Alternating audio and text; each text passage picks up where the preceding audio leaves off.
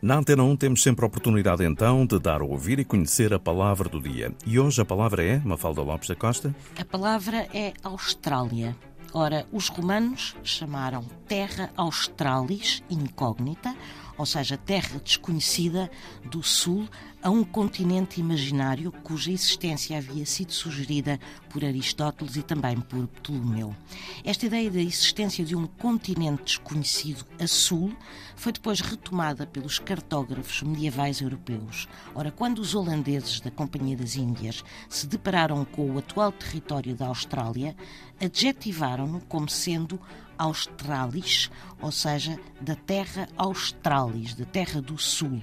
Mas o nome Austrália só surgiu pela primeira vez mencionado como tal no século XVII, numa tradução para inglês de um romance de aventuras do escritor francês Gabriel de Foigny, que assinava sob o pseudónimo de Jacques Sadeur. A obra em causa tinha o título de As Aventuras de Jacques Sadeur na descoberta e viagem da Terra Austral e a tradução inglesa traduziu Austral por Austrália e assim se cunhou o nome deste país de dimensões continentais do Hemisfério Sul. Que giro é sempre a aprender por aqui na Palavra do Dia, edição Mafalda Lopes da Costa.